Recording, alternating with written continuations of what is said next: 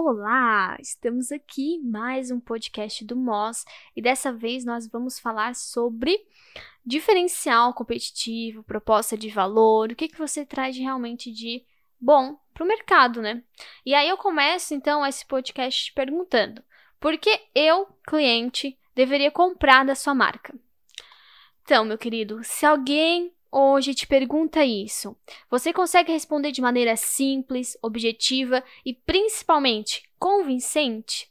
Olha, por experiência própria, trabalhando com muita gente, com muita marca, eu sei que tem muita gente aí sambando nessa pergunta, que deveria ser a primeira coisa né? Uma das primeiras coisas que a gente vê na estruturação do negócio, do marketing, não só do marketing, né, mas a razão do negócio existir, a gente deveria já estar tá avaliando essa questão do diferencial. Por isso que a gente faz muita estratégia, muitas análises por trás, como por exemplo, análise SWOT, é, olhar a concorrência, olhar e pesquisar a persona, porque a gente precisa ter esse diferencial.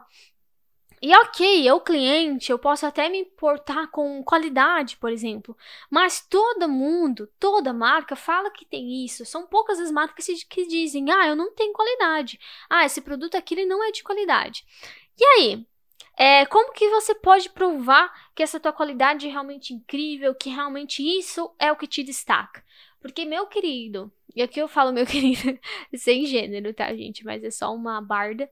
Mas é assim, é, para você falar que qualidade é o seu diferencial, então, cara, ela tem que realmente ser sobrenatural, entendeu? Tem que ser uma qualidade que o produto ele tem assim um estudo por trás, ele tem uma qualidade do tecido que nossa, ou ele é um slow fashion que é todo o trabalho dele para fazer manual, ou ah, é com algodão egípcio, sei lá, mas tem que ter uma justificativa muito validada e muito boa para tu dizer que a qualidade realmente é teu diferencial competitivo. É a tua proposta de valor que tu oferece para o cliente, entendeu?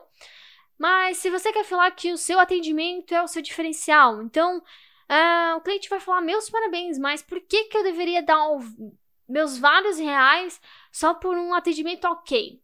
Entendeu? Porque Cara, quando eu vou numa marca, eu espero que essa marca me atenda bem. Quando eu vou comprar um produto, eu espero que o vendedor me atenda bem, que tenha um bom suporte, que, eu, que se eu queira trocar um produto, que eu espero é que eu consiga trocar um produto. Se você consegue fazer isso, parabéns, você está fazendo o seu mínimo. Agora, se você quer falar que o seu atendimento é diferencial, é a tua proposta de valor, então você está querendo me dizer que você vai proporcionar para mim uma experiência inacreditável. É eu chegar num provador e ter lá uma realidade virtual em que eu vou provar as roupas sem nem ter que tocar nelas. Isso é um atendimento diferenciado. Agora, tu me falar que tua atendente sorri para mim e é legal comigo encontro o produto que eu quero, isso é atendimento básico. Isso não torna você diferente, mesmo que todos os teus concorrentes sejam péssimos no atendimento. Óbvio que isso vai, pode até te ajudar a se destacar, porque vai fazendo boca a boca, né? Mas assim, o que eu considero de atendimento não é que eu tô falando aqui que você tem que ter um atendimento ruim, pelo contrário, você tem que ter um atendimento excelente. O negócio é que ele não, não é o que vai te destacar